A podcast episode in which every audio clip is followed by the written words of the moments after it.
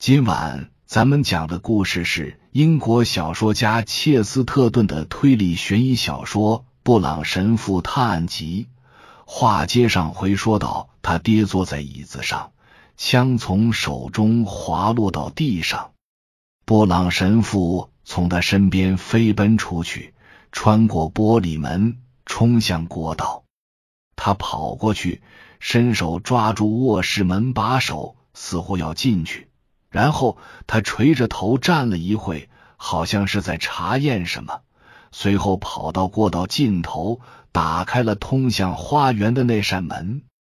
此前不久，还是一片白茫茫的雪地上，兀然躺着一个黑乎乎的东西。乍一看，它有点像个大蝙蝠；再定睛一看，其实是个人，面朝下趴在那里。一顶拉美样式的宽檐黑帽盖着整个头部，那件非常宽大的黑斗篷铺展在地上，也许是有凑巧，两只宽松的袖子都完全铺开，看似蝙蝠的黑翼。虽然两只手都被遮盖着，布朗神父大致看出一只手所在的位置，而且发现，在离他不远的斗篷边沿下面。某种金属武器闪着微光，然而它的整体效果很奇特，犹如奢华但不失简约的文章图案，仿佛一只展示在白底上的黑鹰。神父绕着他走了一圈，瞥见了帽子遮住的那张脸，正是房主人所说的文质彬彬的面孔，甚至流露着怀疑和冷峻。约翰。斯特雷克的面孔，唉，该死的！布朗神父喃喃自语：“他真的像个巨大的吸血蝙蝠，如同猎鹰似的猛扑下来。除此以外，他还能怎么来呢？”门口那边传来说话音。布朗神父抬头看见艾尔默再次站在那里。难道他不是走来的吗？布朗神父含糊其辞的说。埃尔默伸长手臂，朝眼前的雪景挥动了一下。你看这雪，他语调低沉，洪亮中又带着某种有节奏的颤音。这雪难道不像你所谓的白魔法一般纯洁无瑕吗？除了扑倒在那里的可憎污渍，方圆几英里内还有别的污点吗？雪地上除了你我留下的脚印，再无其他任何人的踪迹，也没有走向这所房子的任何足迹。他紧盯着这个小个子神父，表情古怪。过了一阵，他又说：“再说了。”他用来飞行的那件斗篷太长了，穿着它根本走不了路。他不是个大高个儿，斗篷会像王袍的后摆似的拖在身后。如果你愿意，可以在他身上展开看看。你们俩之间到底发生了什么事？布朗神父突然问道。事情发生的太快了。很难说清楚，埃尔默答道。当时我朝门外看，正要转身时，突然感觉身边起了一阵风，就像我遭到半空旋转的轮子连续猛击。我打了几个转，胡乱开了一枪，然后什么都没看到，除了你我现在看到的这个。我敢说，要不是我的枪里装着银弹头。你看到的就不是他，而会是另一个人的尸体躺在雪地里。顺便问一下，布朗神父说，我们该让他丢在雪地里，还是你愿意把他抬进你的屋里？我想走廊那边是你的卧室吧？不，不，埃尔默赶紧说，我们得让他留在原地，等警察过来查看。另外。我已经受够了这种刺激。就算天塌下来了，我也要去喝一杯。之后，他们可以任意处置我。回到主房间的埃尔莫瘫坐在棕榈树和养鱼缸之间的椅子上。他进屋时曾打了个趔趄，还差点碰翻了鱼缸。他在几个壁橱和角落里一通乱摸，总算找到了一瓶白兰地。他本来就不像是有条理的人，此刻更是心绪烦乱到了极点。他大口喝着白兰地，开始兴奋的唠叨，好像要打破寂静。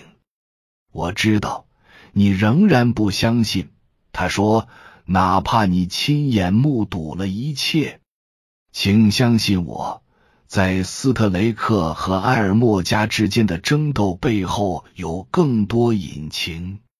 另外，你没理由变成无信仰的人，你应该坚定的维护被这些蠢人称为迷信的所有东西。我说，你不认为那些老妇讲的什么运气了？魔咒了，包括银子弹之类的故事都大有讲头吗？对于这些东西，你作为天主教徒有什么说法呢？我说我是不可知论者。布朗神父微笑着回答：“胡说。”埃尔莫不耐烦的说：“相信这些东西是你的本分。”哦。当然，我确实相信一些事。布朗神父的让步说：“这样一来，我自然就不相信另外一些事了。”埃尔莫轻身向前，一动不动的凝视着他，神情怪异，像个催眠师。你确实相信？